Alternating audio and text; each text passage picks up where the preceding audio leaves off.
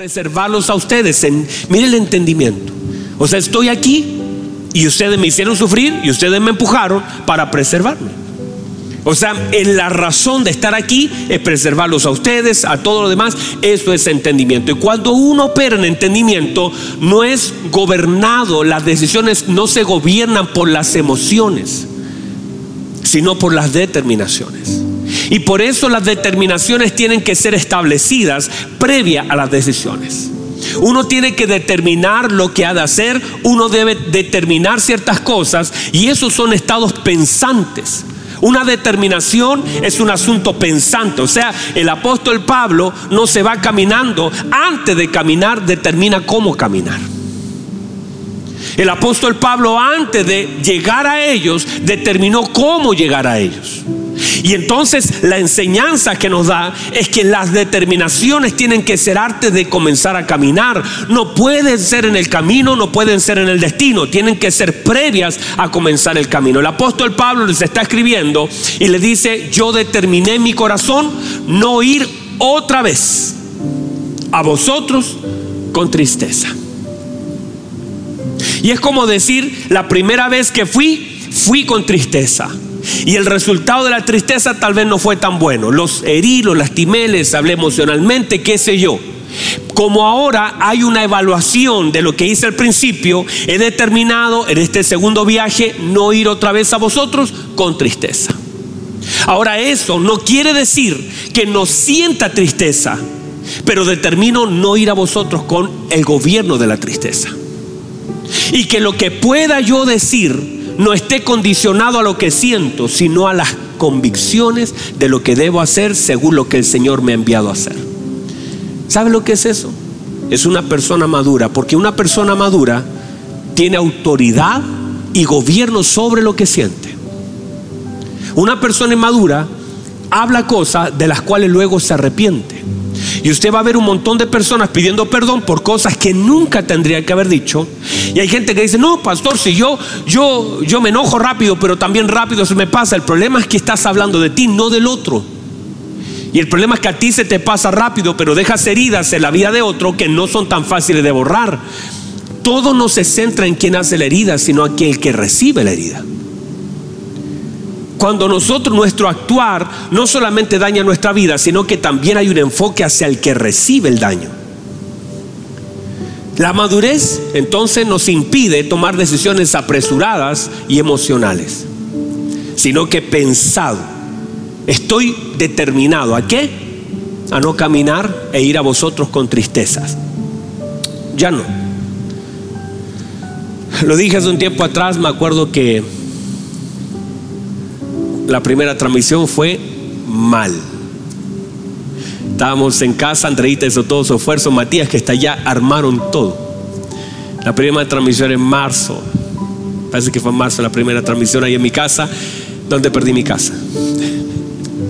No tenía ni living ni comedor, tenía cámaras por todos lados, cables, hermano, hasta para vender por kilo. Y, y esa primera transmisión me preparé, me perfumé, me lustré los zapatos, me puse mi corbatita y me paré delante de las cámaras con un mensaje preparado y empecé a hablar y ese audio nunca salió. y yo estaba hablando y hablando y hablando y la gente me escribía, pastor no hay audio, pastor no hay audio. Y yo estaba frustrado. ¿Por qué?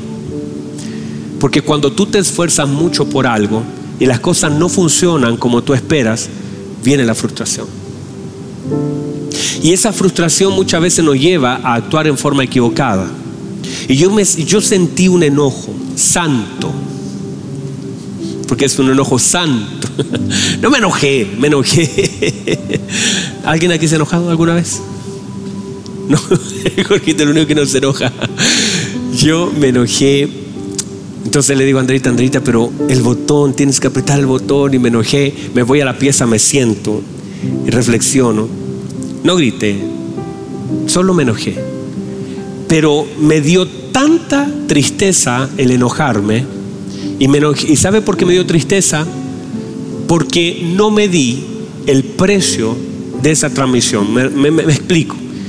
De que Andreita había dejado su casa para estar en la nuestra que había, se había levantado temprano, había armado todo y hizo un gran esfuerzo. Entonces yo me entristecí porque yo me enojé. Entonces, ¿qué hice? Me senté en la cama, me miré al espejo y hice una determinación. No volver a enojarme. No volver a enojarme porque algo no funcionara. Y yo estaba tan desesperado porque en ese momento lo único que quería era como un pollo, un papá pollo, agarrar a todos sus pollitos chicos y que no se les dispersen para ninguna parte. Que yo decía, es que si no, es que, es que si no les predico, y eso no es así. Pero eso era lo que yo sentí en ese momento, frustración.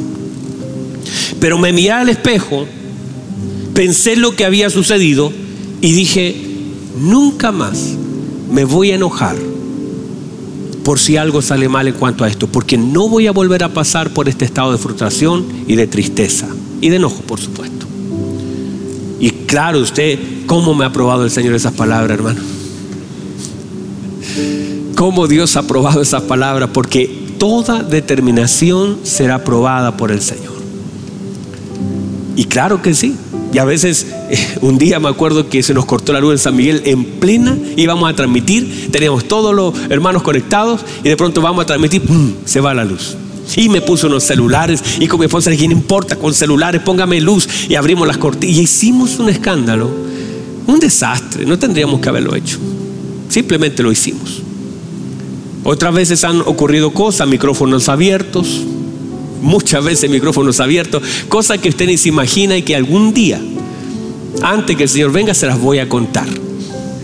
Acerca de esas cosas que no se dijeron, pero las vivimos y que fueron complicadas. Pero ¿sabe por qué? Porque yo determiné no volver a enojarme por algo que no funcionaba. Eso cuesta, pero sin embargo es una determinación. Porque sé que hay esfuerzo del otro lado. Sé que mis hermanos hacen un esfuerzo al estar acá. Sé que dejan sus familias. Durante este año nos ha pasado a todos. Claro que sí. Mis hijos han corrido, de pronto ya ellos están, y ellos me, dicen, me hacen así, me miran por la ventanita me dicen, papá, estás transmitiendo.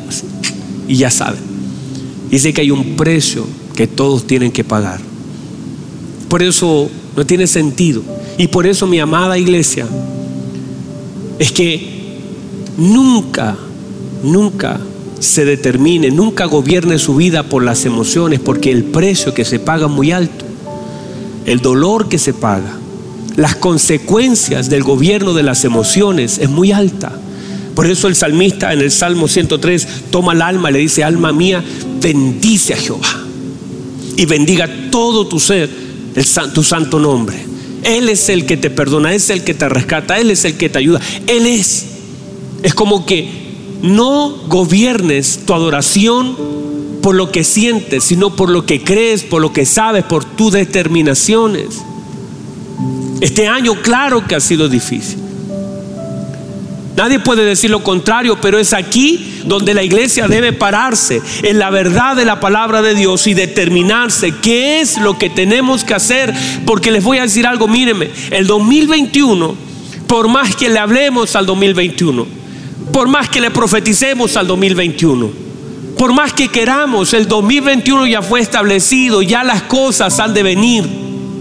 Iremos cada vez viviendo una mayor decadencia social. El mundo está colapsando, los sistemas están colapsando. Claro que veremos, según la palabra, una gloria mayor. Pero esa gloria mayor vendrá por una tribulación mayor. A mayor presión, mayor presencia. Esa es la ecuación, que cuando hay mayor presión, también hay mayor presencia. La presencia de Dios se manifiesta, pero también bajo una presión mayor. Hemos de vivir presiones mayores, pero mayor gloria. La iglesia va a vivir una gloria y será tanta la presión de la iglesia que la iglesia se volcará a buscar a Dios. ¿Sabe por qué? Porque no habrá nada más que buscar. ¿Sabe por qué la iglesia, el derramamiento del Espíritu Santo vendrá por un gemir de la iglesia y vendrá como un refrigerio, no vendrá como un juego, no vendrá como una diversión, no vendrá para que, para que nos sintamos mejor que otro, vendrá para hacernos madurar, para hacernos crecer y a veces el dolor también nos ayuda a entender y crecer.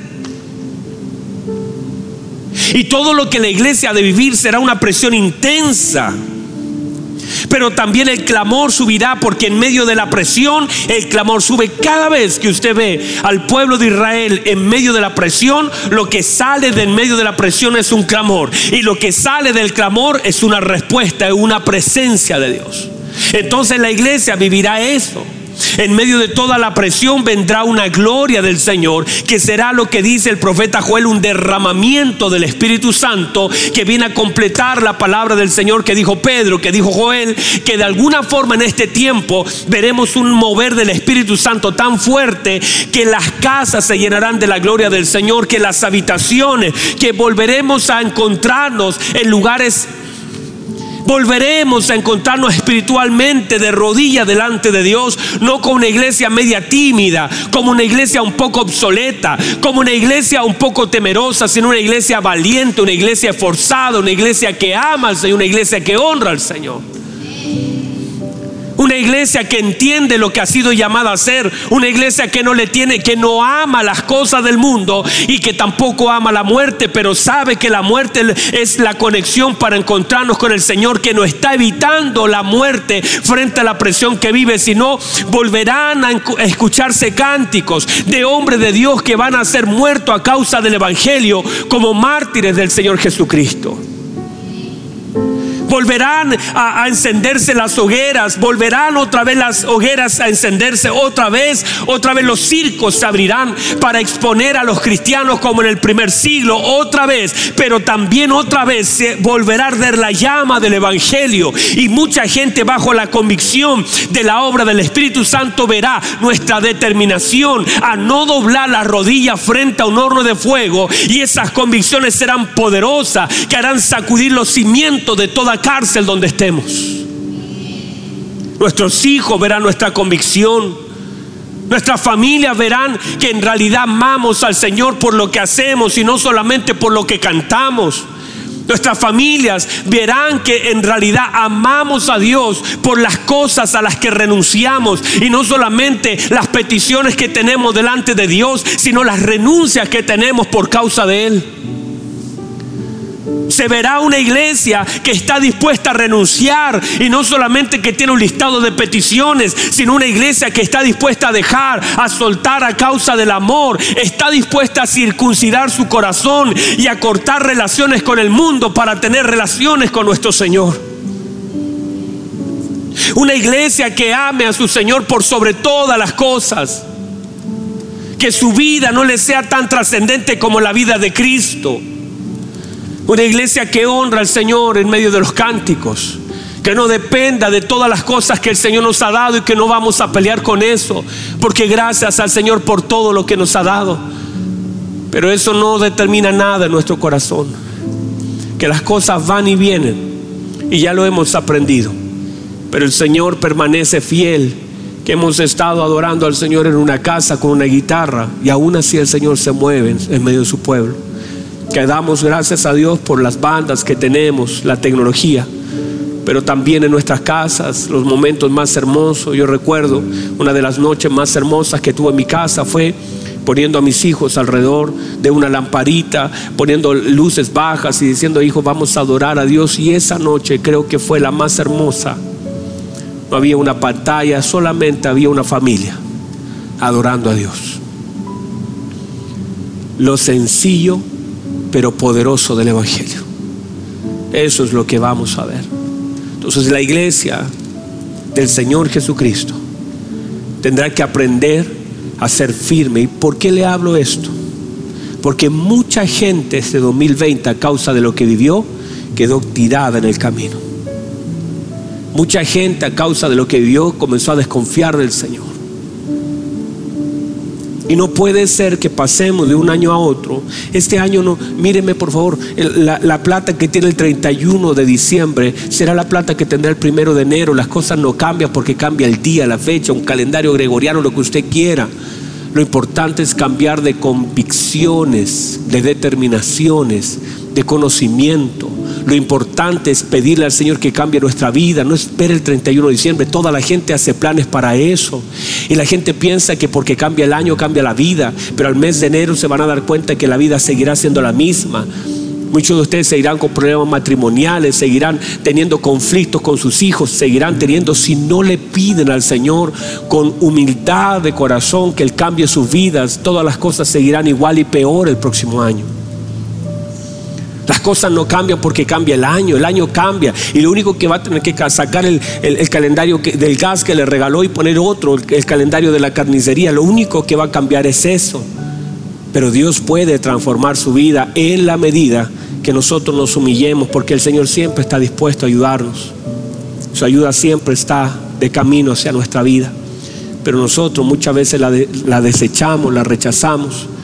Por eso este año más allá de todo lo que hemos vivido, podemos glorificar al Señor por todo lo que Él nos ha permitido vivir.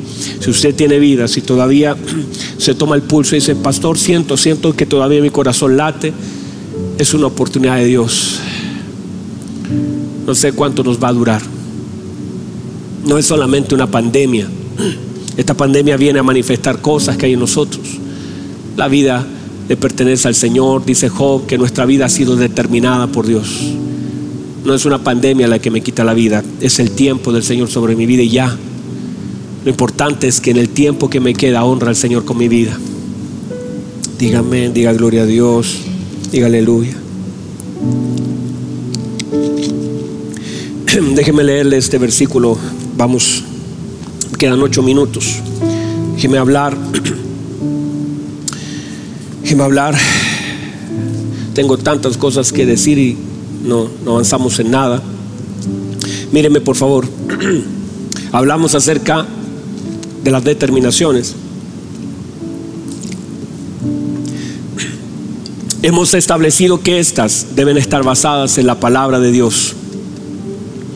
Deben ser firmes frente a los procesos y tiempos y circunstancias. Que debo ser consciente de las que mis palabras serán pesadas y probadas que debe haber una consecuencia entre lo que digo y lo que hago, que deben gobernar sobre las estaciones de mi vida y aún sobre el tiempo que vivo. Cerramos hace un ratito atrás hablando acerca de esto. El apóstol Pablo dice, me propuse, determiné conmigo mismo. Eso es ponerse de acuerdo. Cuerpo, alma y espíritu.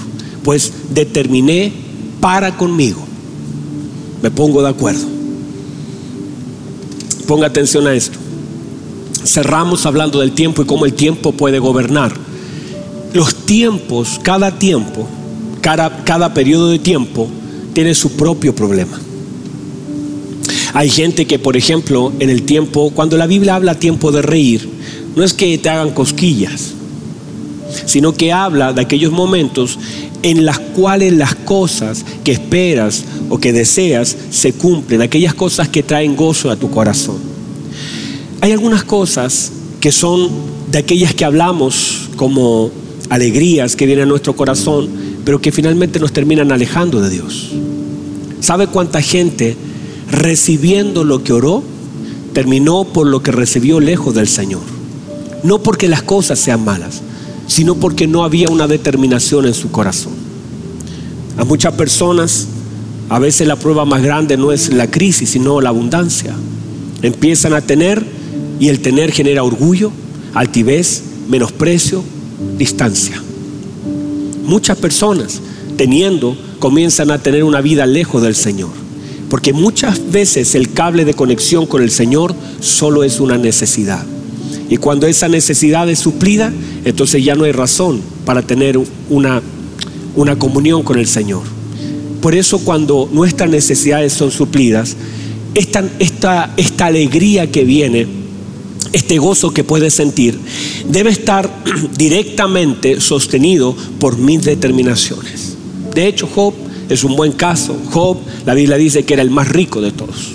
Job era un hombre entendido. Y cuando Job perdió todo, la Biblia dice, entonces el Señor siempre supo, siempre supo acerca de Job, que era un hombre que dice, no hay otro como mi siervo Job, que es perfecto en todos sus caminos.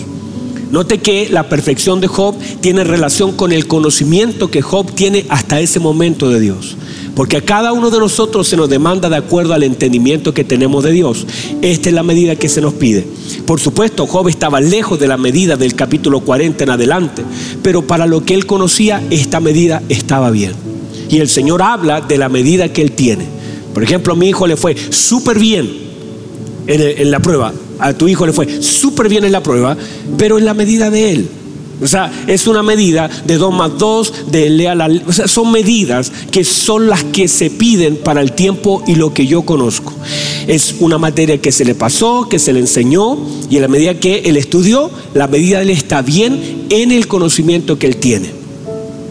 Pero cuando se te sube el conocimiento, también se te sube la medida. Entonces a usted no se le va a poder medir igual que a él, ni que a él, porque cada uno tiene una medida distinta. Se nos mide de forma distinta, de acuerdo al conocimiento que cada uno tiene de nosotros. Por eso en la medida que más vamos conociendo, la medida comienza a subir. No sé si me explico. Las medidas cambian. A Job se le midió en la primera parte de su vida y claro, Job dio la talla. Y mire el entendimiento. Job era un hombre rico, de la noche a la mañana lo pierde todo. Pero lo que no perdió fue sus convicciones, sus determinaciones, su adoración. Conocía tanto a Dios, con tan poco, su adoración le había abierto ventanas para entender a Dios de una forma tan especial. Llega un momento, un criado le viene a decir, tus hijos han muerto, otro viene a decir tus ganados murieron, fueron robados, otro cayó fuego, o sea, una tragedia en un día, todo lo que había construido en años se le vino abajo. Y eso gobernó durante nueve meses, su carne se comenzó a podrir. El diablo pensó que tenía ganada la batalla. Job tiene un entendimiento tan claro de lo que vive, dice, Jehová dio, Jehová quitó. No me lo mire lo que dice, Jehová quitó. Él no dice, me lo quitó el diablo. Dios me lo ha quitado. Está bien. Sea bendito el nombre de Dios. Yo bendigo a Dios por lo que Él me dio. Y también bendigo a Dios porque Él decidió que ya no lo tuviera más. hermanos, es que es una profundidad. Luego, su carne estaba siendo podrida, se estaba cayendo a pedazos con la lepra, con las llagas que tenía. Se sentó en las cenizas, ahí se rascaba. Y de pronto él dice, aunque mi carne sea deshecha, con estos ojos veré al Señor. Yo sé que mi redentor vive y al fin se levantará sobre el polvo. Y dice y termina diciendo, y aunque Él me matare, en Él esperaré. Uy, hermanos, son cosas que, o sea, Él determinó esperar. Mire lo que está diciendo. Aunque Él me matara, en Él esperaré. O sea, mi determinación es esperar. Y si me muero, me muero. Pero estoy determinado a esperar. Aunque me muera, seguiré esperando. Es que son las determinaciones que uno debe tomar. Es que llega un momento donde tú tienes que determinar en tu vida lo que has de ver, lo que has de decir y qué vas a esperar. Y aunque pase todo lo contrario a lo que esperas, es una determinación la que gobierna mi corazón. No soy gobernado por las emociones, ni soy gobernado por las circunstancias, ni por el tiempo, sino por las determinaciones. Y esas determinaciones son basadas en las convicciones que el Señor ha puesto en mi corazón en relación a lo que vivo. Y cuando eso sucede, por supuesto, yo no estoy diciendo que no duela. Es que la gente trata de evitar el dolor porque lo ve como algo malo y no es necesariamente que sea bueno, pero muchas veces termina siendo provechoso para nuestra vida. Y cuando nuestro dolor está está, míreme, como dijo el apóstol Pablo, mis aflicciones tendrán una consolación. cada una de mis aflicciones tendrá una consolación. Y esta consolación me servirá para consolar a aquellos que están afligidos. Tremendo, hermanos. Entonces la iglesia tendrá que aprender a vivir en aflicción y consolación. Hemos de ser afligidos, pero hemos de ser consolados. Y mientras soy consolados, esa consolación me sirve para consolar a aquel que ahora está afligido. Determines a servir al Señor. Déjeme cerrar con esto, ya el tiempo se nos acabó. Pero mire lo que dice Deuteronomio. Capítulo capítulo 10. Capítulo 10. El versículo 12, mire lo que dice. Ahora pues Israel, ¿qué pide Jehová tu Dios de ti? Sino que temas a Jehová y a tu Dios, que andes en todos sus caminos y que lo ames y sirvas a Jehová tu Dios con todo tu corazón y con toda tu alma que guarde los mandamientos que Jehová te dio y sus estatutos que yo te prescribo hoy para que tengas prosperidad. Eso es lo que dice la palabra del Señor. Ponga atención a esto. Con esto voy a cerrar. A las 8 vamos a continuar predicando. De aquí a las 8 me recupero. ¿Qué dice el Señor? Cinco cosas importantes que te pide el Señor en este día a ti, me las pide a mí también. El Señor dice que le temas al Señor. Eso habla de honra, número uno. Número dos, andar en sus caminos. Quiere decir, para andar en sus caminos debes conocer conocimiento de Dios. Número tres, amor. Número cuatro, servicio. Y número cinco, guardar su palabra y eso es obediencia. Perdón. Cinco cosas a las cuales te debe determinar. Con esto voy a cerrar. Número uno, ¿qué pide el Señor? Que le conozcas. Porque ¿cómo vas a servir y amar a un Dios que no conoces? Como todo lo que conocemos de Él lo vas a escuchar desde un púlpito. Búscalo. Determínate a buscar al Señor, a leer su palabra. No a buscar la opinión de otros, sino decir, Señor, yo quiero conocerte. Determínate a buscar del Señor. Número dos, determínate a amarle. Número uno, a conocerle. Número dos, amarle. Número tres, a honrarle. Honrale con tu vida. Que todo, todas tus decisiones sean honrarlo a Él. Señor, ¿hago esto para honrarle o no hago esto para deshonrar? No lo voy a hacer. Si esto deshonra a Dios, yo no lo voy a hacer. Si esto no honra al Señor, yo no voy a ir. Pero si esto le honra al Señor, aquí estoy conocerle, amarle, honrarle. Número cuatro, servirle. Determina tu vida a servirle. Que todos los dones que le ha depositado, todas las gracias que le ha dado, sirvan al propósito de Dios. No puede ser, mi amado, que todo lo que el Señor te ha sumado no sirva para que tú cumplas el propósito de Él. Todo lo que ya sabes, eres bueno en tantas cosas. Y todo lo que puedas hacer que le sirva a Él. Y número seis, obedézcale. Obedezca su palabra. Predique el Evangelio. Ame a la gente. Perdone. Estas cinco cosas deben ser determinaciones en tu vida. Conózcale. Ámele con todo su corazón. Honrele. Determínese a honrarlo. Determínese también a servirle. Y determínese también a obedecerle. El Señor dice, esto es lo que yo demando, porque mis determinaciones deben estar basadas en la bendita palabra de Dios. No es lo que yo quiero dar. Nunca seré un Caín dando lo que quiero dar. Seré un Abel dando lo que Él quiere recibir. Sea como Abel, dele al Señor lo que a Él le agrada, lo que a Él le agrada, no lo que usted quiere darle, lo que Él le pide. Dele al Señor, dele todo lo mejor de su vida determines a servir a Dios, determines a amarlo, determines a honrarlo, determines a conocerlo, determines a obedecerlo. Todas estas cinco cosas, amados, pueden ser tan trascendentes para su vida. Son tan sencillitas, pero son tan profundas. Y si usted lo hace, manténgase en sus determinaciones. El apóstol Pablo dijo, yo determiné no ir con tristeza. Haga lo mismo. Haga lo mismo. Determínese antes de caminar cómo va a caminar, cómo va a llegar y qué es lo que va a hacer. Determínese mañana aparecer en su trabajo bajo la honra al Señor, el amor al Señor, la obediencia al Señor. Determínese hacer cosas. Vamos a orar al Señor. Aleluya, vamos, vamos, vamos. Honra al Señor, honra al Señor. Un minuto, un minuto. Que sus alabanzas honren su presencia.